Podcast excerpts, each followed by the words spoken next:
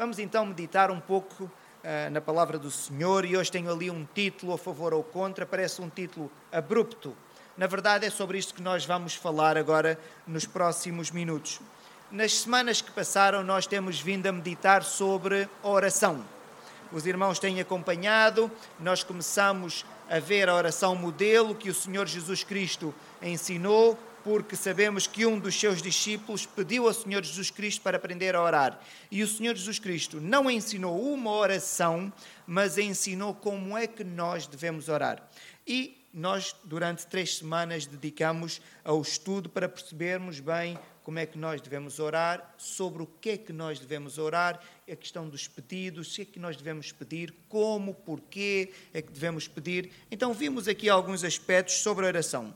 Entretanto, o texto bíblico continua e nós vamos também continuar, porque a ideia é nós estudarmos sobre a vida do Senhor Jesus Cristo de acordo com aquilo que é narrado no Evangelho de Lucas. Porque nós entendemos que o estudo completo da vida do Senhor Jesus Cristo tem tudo aquilo que nós precisamos de saber para vivermos de forma espiritualmente sadia porque o Senhor Jesus Cristo teve uma vida completa, ele nasce com um propósito. Todos nós nascemos com um propósito, mas muitos de nós não completamos o propósito da nossa vida. Nós nascemos com o propósito de adorarmos ao Senhor nosso Deus. Nós fomos feitos para isso. E o Senhor Jesus Cristo nasce com um propósito, ele tinha um objetivo bem definido e ele vive toda a sua vida e atinge o objetivo. Por isso, estudarmos uma vida como esta, estamos a estudar uma vida completa e estamos a aprender tudo aquilo que nós precisamos de aprender. Então, meus irmãos, nós vamos abrir as nossas Bíblias no livro de Lucas, no capítulo 11, e vamos ler do versículo 14 até o versículo 23. No livro de Lucas, no capítulo 11, dos versículos 14 ao 23. Antes de lermos toda a passagem, vamos só analisar aqui o início, que diz assim: de outra feita. É sempre bom nós dedicarmos algum tempo a estes pormenores. Os irmãos, se abrirem o versículo 1 do capítulo 11, diz assim: De uma feita. Então agora é de outra feita. Significa que há uma sucessão de acontecimentos e por isso nós primeiro estudamos um acontecimento e agora aconteceu outra coisa. Então por isso é que o texto diz de outra feita, porque houve a primeira feita. Isto é importante para nós para percebermos o encadeamento e a lógica dos eventos, ainda que entre uma feita e outra feita possam ter acontecido algumas coisas no meio. Mas o que nós temos aqui é de outra feita, porque nós já estudamos aquilo que tinha acontecido anteriormente.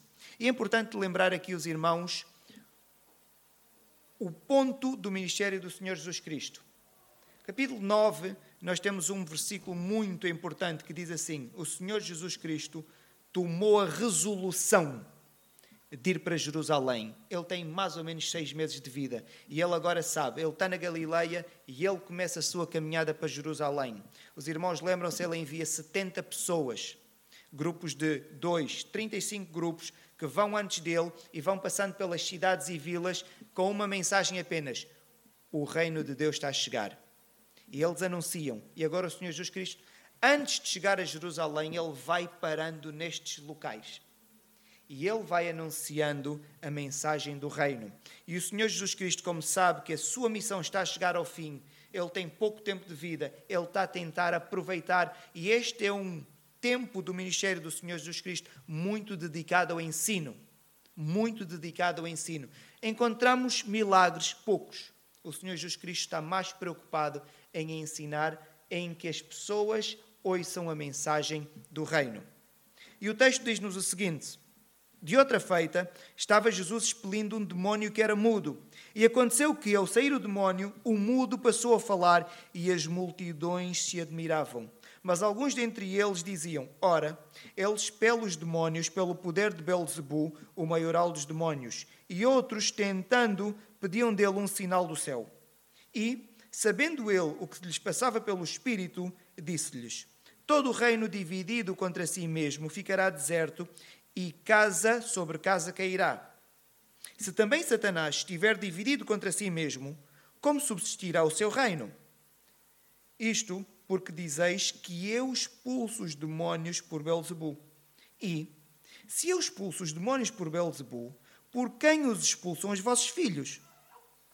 Por isso, eles mesmos serão os vossos juízes. Se, porém, eu expulso os demónios pelo dedo de Deus, certamente é chegado o reino de Deus sobre vós.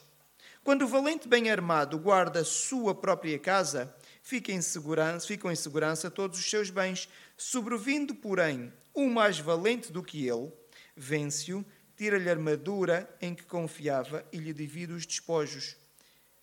Quem não é por mim é contra mim. Quem comigo não ajunta, espalha. O Senhor Jesus Cristo termina esta passagem de forma radical. Ele está a dizer: há duas possibilidades.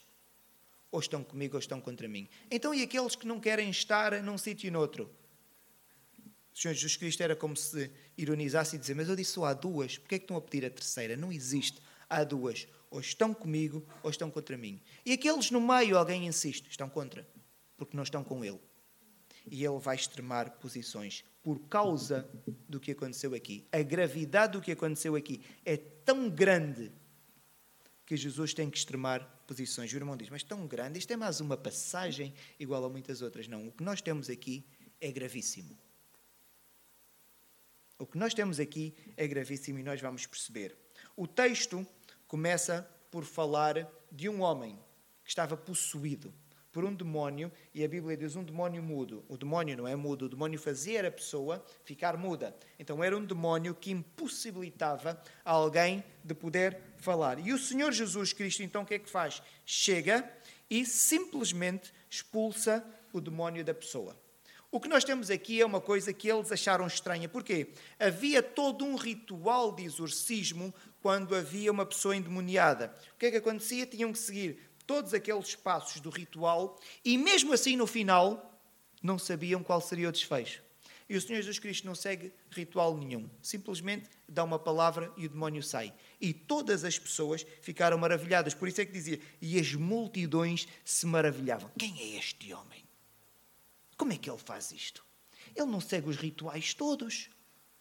E é garantido, sempre que ele fala, o demónio obedece. Porque as pessoas sabiam o poder dos espíritos imundos, o poder dos demónios. Antes de nós avançarmos, é importante nós fazermos aqui uma análise. Os demónios, eles não morrem. Os demónios, eles não morrem. Assim como nós, em termos espirituais, nós fomos criados e nós somos seres eternos. Fisicamente sabemos que um dia morreremos, mas nós sabemos que a nossa alma ou espírito vai viver para sempre. Nós sabemos disso. É isto que a Bíblia nos ensina, é isto que nós acreditamos. E os demónios são como nós. Então a pergunta é: e este demónio que a Bíblia aqui fala e muitos outros, onde é que ele está? Nós não o vemos. Os irmãos já viram alguém mudo? Nós aqui na Europa não estamos habituados a ver. Porquê? Os demónios são anjos caídos que vivem com uma finalidade: só causar dano, só causar destruição, só afastar as pessoas do Senhor Deus. Não têm outro tipo de ação. Tudo o que eles fazem é só maldade, é maldade pura. Os demónios são a personificação do mal. Tudo que vem dali é mau. E tudo tem o objetivo de afastar a pessoa de Deus. E estes demónios possuíam as pessoas, as pessoas ficavam assustadas e, naturalmente, afastavam-se de Deus. Tinham medo das pessoas endemoniadas. Eu fico a pensar, mas tinham medo porquê? Alguém, se estivesse espiritualmente sadio, não tinha medo, porque sabia que Deus é mais forte. Mas o demónio criava esta impressão nas pessoas que elas tinham medo. E o demónio estou a atingir o meu objetivo. A pessoa, pelo menos, tem medo de mim, afugenta-se, mas também não vai procurar Deus. Ótimo. E agora os irmãos perguntam: então, mas estes demónios estão onde? Pois eles estão a fazer exatamente a mesma coisa para as quais eles estão programados, que é só causar destruição e afastar as pessoas de Deus. E a pergunta continua a ser: mas onde é que eles estão? Pergunta um africano. Os africanos não têm problema em acreditar que os demónios existem. Ou já ouviram histórias, ou já ouviram manifestações. Pergunta provavelmente a um irmão sul-americano. É igual. É igual. Porque a ação demoníaca é muito forte, por uma razão muito simples. O conceito de ateísmo não existe, de uma maneira geral falando, nas sociedades sul-americanas nem nas sociedades africanas. É um dado adquirido que Deus existe. Então os demónios manifestam-se precisamente para afastar as pessoas de Deus. Por isso é que o bruxo, numa sociedade africana, é respeitado. Mas eu fico a pensar, então, mas respeitam o bruxo? O bruxo é respeitado porquê? Porque o demónio dá poder ao bruxo. Então as pessoas respeitam o bruxo, pedem ajuda ao bruxo e o demónio diz: ainda bem. Porquê? Assim não pede ajuda a Deus. E quando o irmão tem um problema, vai ter com alguém, com o curandeiro. Mas porquê? O curandeiro é poderoso, o curandeiro ajuda. E o demónio fica contente. Porquê? Porque a pessoa que vai ter com o curandeiro, naturalmente, não vai ter com quem? Não vai ter com Deus. Agora o irmão diz, mas há pessoas que vão um lado e outro. Mas Jesus deixa claro, ou está comigo ou contra mim. O que significa que alguém que vai um lado e outro, nós sabemos de que lado está. Está contra Deus. Então, o demónio continua a ter a sua ação nestes países. Agora o irmão diz, mas aqui em Portugal, em Espanha e França, porquê é que não é igual? Pois então o demónio adapta-se. O demónio tem o objetivo dele bem definido. E ele já viveu mais anos do que nós, ele é muito mais esperto. Ele adapta-se, ele pensa. Na Europa, as pessoas dizem que Deus não existe. Se eu me manifestar de forma explícita, o que é que vai acontecer? As pessoas vão perceber que se existe este poder da maldade, naturalmente, existe um poder extraordinário, sobrenatural, então existe Deus. A melhor maneira é o demónio manter-se aparentemente silencioso. Então nós vivemos a dizer: demónio? Quem? Não existe. Não existe Deus, não existe nada sobrenatural, só existe aquilo que se pode ver, aquilo que se pode sentir e tocar. Então vivemos as nossas vidas tranquilas, acreditando que não existe demónio. Nem sequer existe Deus, como é que pode existir demónio? Mas este demónio continua cá. E ele continua a agir. E agora o irmão vai perguntar como é que ele continua a agir. Este demónio, por exemplo, a Bíblia apresenta-nos como um demónio mudo. Eu continuo a falar, aliás, eu neste momento estou a falar. E o irmão diz: Mas eu também. E quando nós estamos mudos para com Deus, o irmão já viveu um dia, dois dias, três dias, uma semana sem falar com Deus.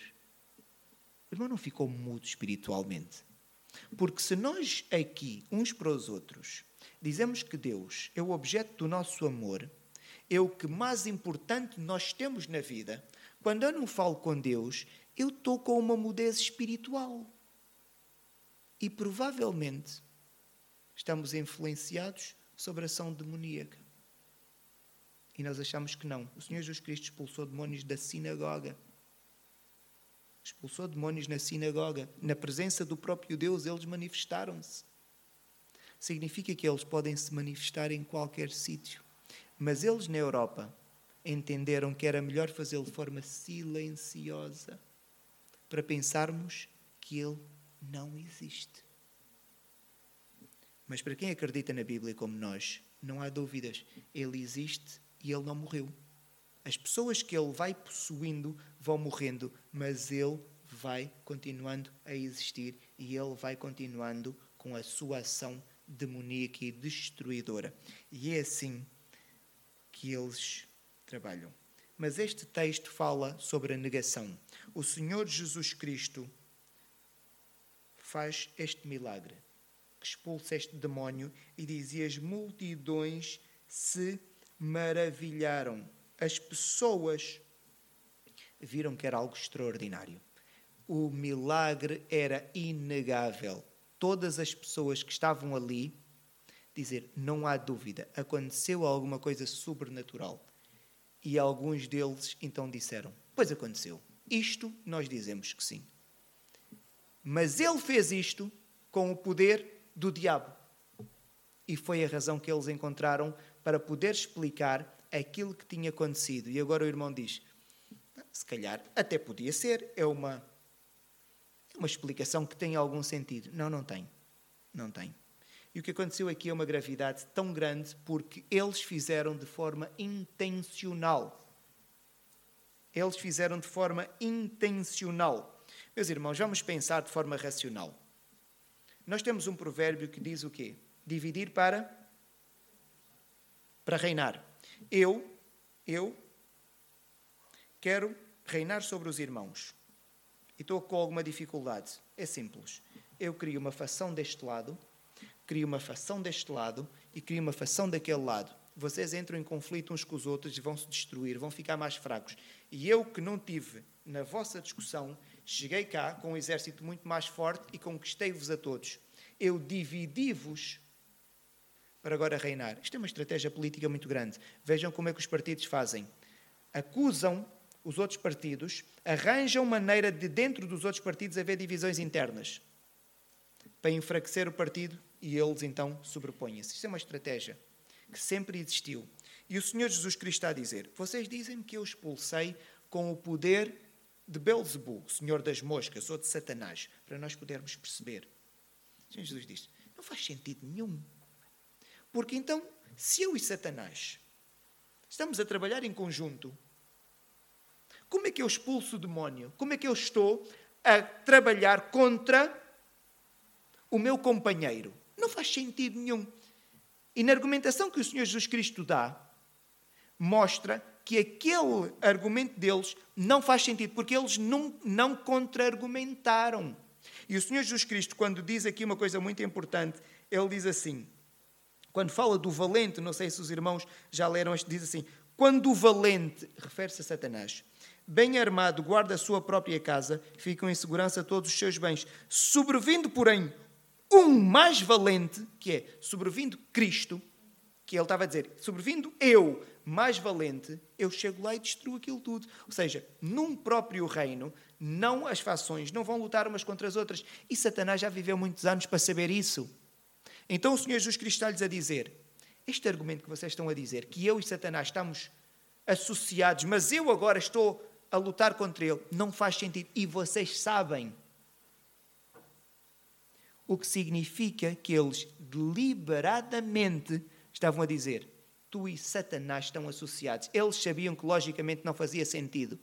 Isto é gravíssimo. É aquilo que a Bíblia nos diz que é o pecado contra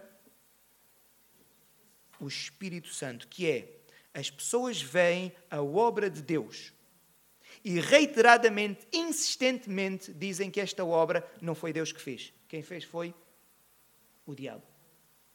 E este é o pecado que a Bíblia nos diz que não tem perdão. Porquê? As pessoas veem a evidência, não há dúvidas. Mas dizem que não foi Deus que fez. Não há nada pior do que isto. Os irmãos leem a passagem paralela em Mateus, Mateus no capítulo 12, versículos 31 e 32, diz o seguinte: Mateus capítulo 12, 31 e 32 diz o seguinte: Por isso vos declaro, todo pecado e blasfémia serão perdoados aos homens. Meu irmão, se vive com a culpa do pecado, não precisa. Todo pecado pode ser perdoado. Basta o homem pedir perdão a Deus. Há pessoas que vivem com a culpa do pecado. Não precisa de viver com a culpa do pecado. O irmão matou alguém e vive com o peso da culpa. Não precisa. Se pedir perdão, Deus perdoa.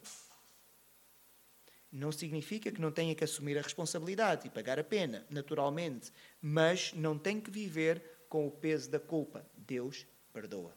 O irmão cometeu um ato impensável, violou uma criança. Não devia fazer, claro que não devia fazer. Peça perdão. Deus perdoa. Deus não o livra da consequência. Deve ir preso.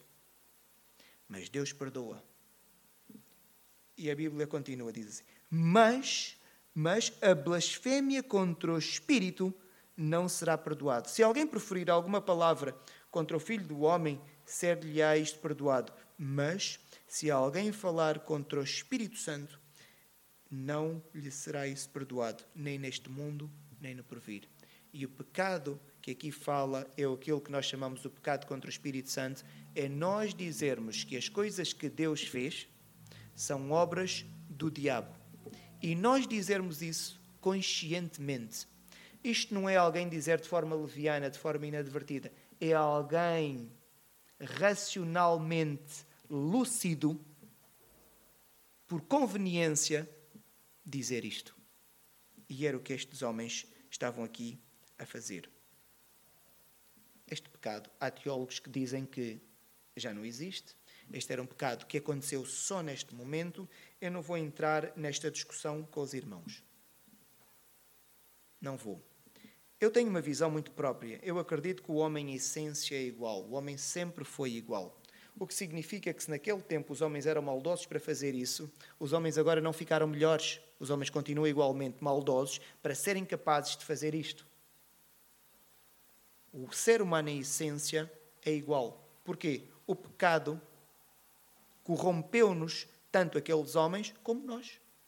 E nós temos uma, uma coisa ainda pior do que eles: é que já vimos tanto mal, já conhecemos mais maldade do que eles, nem que seja por causa disso.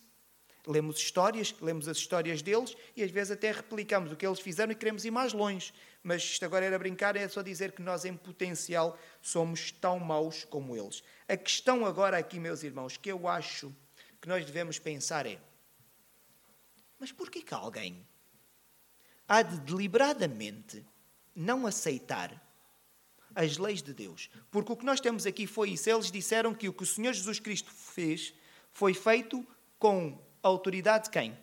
Podem responder. Satanás. E o Senhor Jesus Cristo, quando começa a argumentar, diz uma coisa interessante. E os irmãos que estiverem a ler o texto, diz assim: o Senhor Jesus Cristo. Se, porém, eu expulso os demónios pelo dedo de Deus, se vocês reconhecerem que eu expulso os demónios pelo dedo de Deus, então vocês têm que chegar a uma conclusão. Qual é? O reino de Deus chegou. E eu sou a pessoa que expulsa demónios. Eu sou o Messias. Agora vocês vão se ajoelhar diante de mim e vão viver de acordo com as minhas leis, com as minhas regras. E o que o Senhor Jesus está a dizer? Pois é, se vocês dizem que eu expulso por Satanás, Podem continuar então a viver como quiserem, porque dizem que eu não tenho autoridade. Mas se vocês disserem que eu expulso pelo dedo de Deus, vocês estão entalados. Porque aí vão admitir: Ele é mesmo o Messias. Eu tenho mesmo de viver de acordo com as leis dele. E agora eu gostava que nós pudéssemos pensar: por que que alguém havia de querer intencionalmente dizer que Jesus agia em nome de Satanás. Porque eles não queriam mudar o estilo de vida. Porque eles se reconhecessem que Jesus agia pelo dedo de Deus, então eles olhavam para Jesus e diziam: Tu és o profeta de Deus que nós estávamos à espera. Diz-nos tu como é que nós vivemos. Mas eles queriam viver como queriam e não queriam mudar. Vamos ver aqui algumas coisas simples, meus irmãos. Vamos pegar, que é mais fácil, numa pessoa que tem uma orientação homossexual. Será que ela quer viver de acordo com as leis de Deus? Esta é a pergunta que eu gostava que pensasse. Ela quer viver de acordo com as leis de Deus? Porque se ela quiser viver de acordo com as leis de Deus, ela pode continuar a fazer o que faz ou obrigatoriamente tem de mudar? Ela vai ter de mudar. E ela quer mudar. Então, se a pessoa não quiser mudar, mas quer assumir-se como seguidor de Deus, é fácil dizer: a Bíblia é um livro obsoleto. Estão a perceber? A pessoa quer o melhor dos dois mundos. Não quer mudar, mas quer dizer que é cristão. Mas tem um problema porque encontra aqui uma incompatibilidade. Então o que é que ela diz? Dizer, eu acredito em Deus, mas também quero fazer o que eu faço. O problema está neste livro. Este livro é que tem aqui coisas que já são obsoletas e dão-se a interpretações que não são passíveis de serem feitas com este livro. Estão a ver? Então, estamos a falar aqui de pessoas que de facto querem manter o estilo de vida, então convém dizer que este livro não tem autoridade. São pessoas que deliberadamente estão a recusar a autoridade do Senhor Jesus Cristo. Agora dizemos, está a homossexualidade sempre. Podíamos ir para coisas mais simples, meus irmãos, para as nossas vidas. Um jovem, mais fácil, meus jovens, seja rapaz, seja rapariga, quer viver de uma forma sensual. Quer apresentar-se com indumentárias sensuais. Fiquei a pensar. Ele quer viver de acordo com as leis de Deus ou não? Porque se ele quiser, ele tem que viver de forma modesta. A Bíblia ensina modéstia, não ensina sensualidade. A Bíblia é contra a luxúria. Mas se eu quiser então viver de forma modesta, estou a seguir a isto, mas o jovem não quer, então o que, que é que ele faz? Deliberadamente diz que não quer seguir isto. Porquê? Porque se ele seguir isto, já não, faz, já não pode fazer aquilo que quer.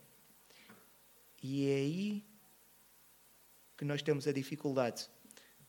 Rejeitar as leis de Deus não são só estes homens maus, como nós os caracterizamos. Muitas vezes nós fazemos o mesmo. E vamos então continuar aqui no exemplo para nós. O irmão quer viver de acordo com a lei de Deus? Muito bem. Há um irmão aqui na igreja ou noutro sítio qualquer, ou um colega de trabalho de quem não gosta e quem às vezes pensa mal. Se quer viver de acordo com a lei de Deus, não pode pensar mais mal. Não pode pensar mal do seu colega de trabalho. Não pode desejar o mal do seu vizinho. Então, mas ele fez uma coisa má. Sim, fez. Mas a Bíblia diz para o amar. Mas eu quero viver de acordo com a lei de Deus, mas quer pensar. Não pode. Há uma incompatibilidade. E é aqui que todos nós estamos aprisionados. Que lei quer utilizar para reger a sua vida? Quer escolher a lei, é o que esses homens queriam, eles iam, eu quero escolher a lei pelas quais eu quero viver. A lei de Jesus Cristo eles não queriam. E continuaram a viver.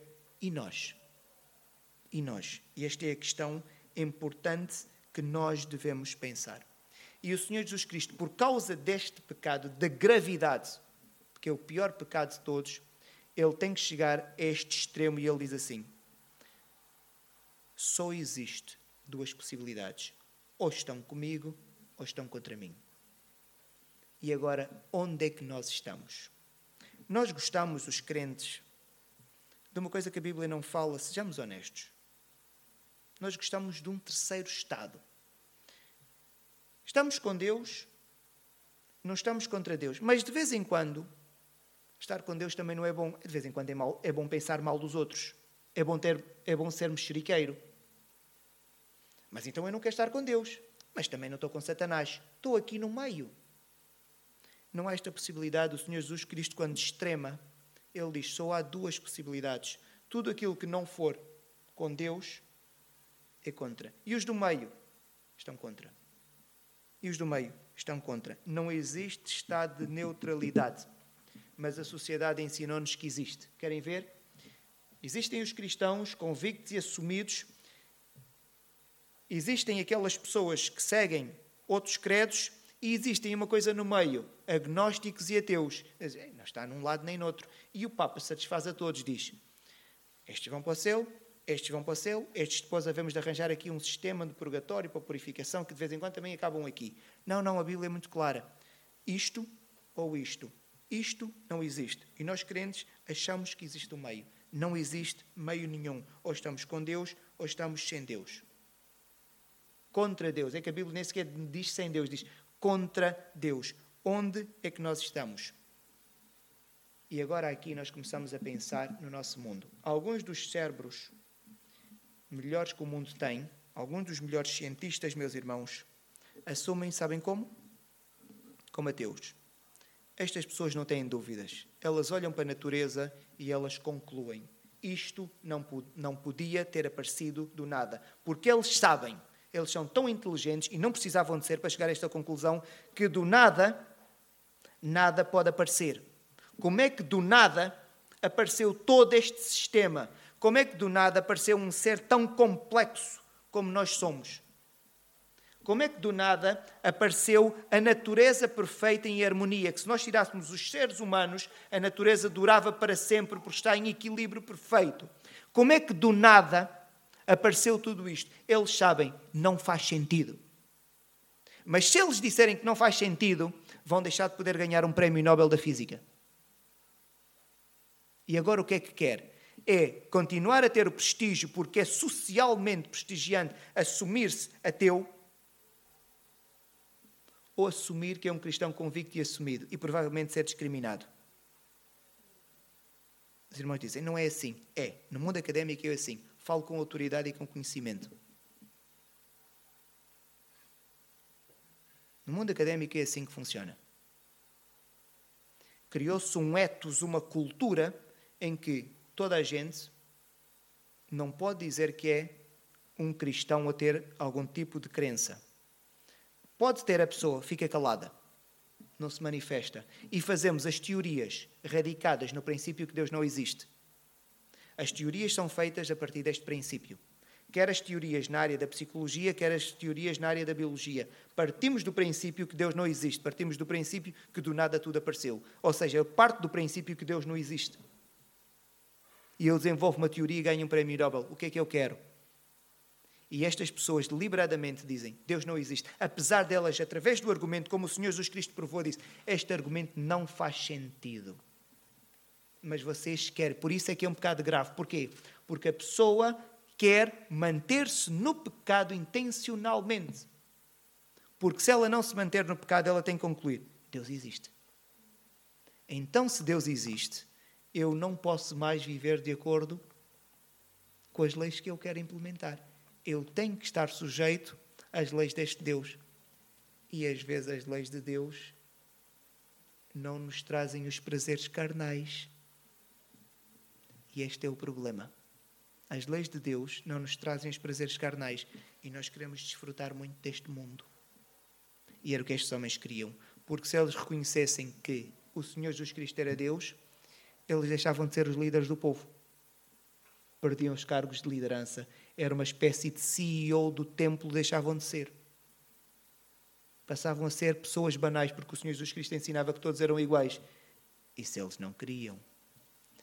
Eram cargos muito importantes, o exercício do poder, o dinheiro envolvido.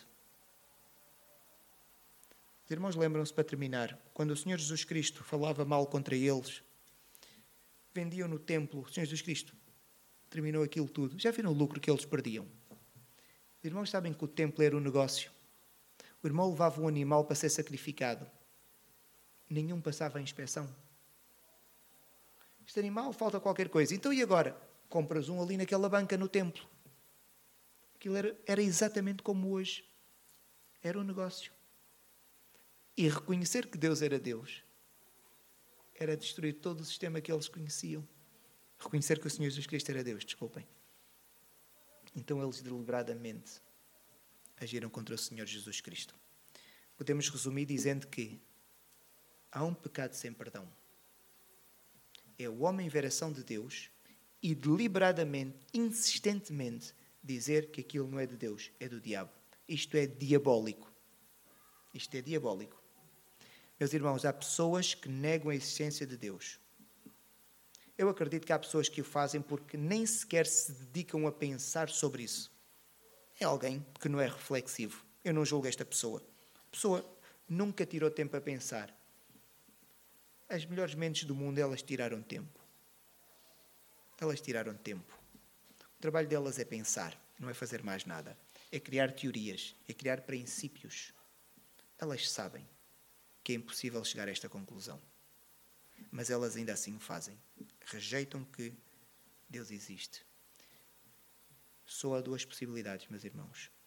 Ou estamos com e a favor de Deus e do Senhor Jesus Cristo, ou estamos sem e contra o Senhor Jesus Cristo. Onde é que nós queremos estar? Cada vez que pecamos, estamos a dizer que nós não estamos com Deus. Por isso devemos pedir perdão e ir para o sítio certo porque é para isso que nós fomos chamados, é para isso que nós vivemos. Senhor nosso Deus, graças te damos pela tua palavra. Não é simpática, neste caso até podemos dizer que é violenta, porque o mundo ensinou-nos que devemos ser tolerantes, tudo deve ser aceito, e tu tens aqui um radicalismo extremo que nós não estamos habituados. Mas nós, Deus, queremos acreditar em Ti. Não queremos acreditar no que o mundo nos ensina. Nós queremos, Senhor, humildemente reconhecer que Tu tens toda a autoridade. E mesmo que às vezes o que Tu dizes não seja aquilo que nós gostávamos de ouvir, não seja algo que nos vai trazer o prazer carnal que nós queremos ter, Ainda assim, Senhor, nós queremos nos sujeitar a Ti, dizendo que Tu és o nosso Deus. É impossível dizermos que Tu não existes. A natureza testifica, a Tua palavra é clara sobre isso. E os nossos corações testificam que Tu existes também, Senhor. Abençoa-nos no dia a dia.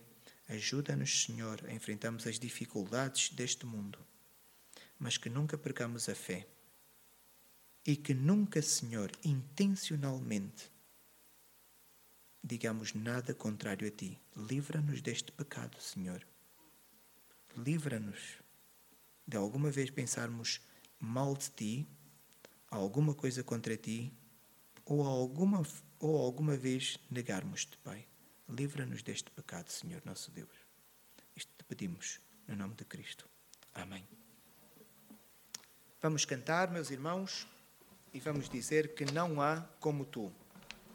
E aqui o tu é o Senhor Jesus Cristo, é o Senhor Deus.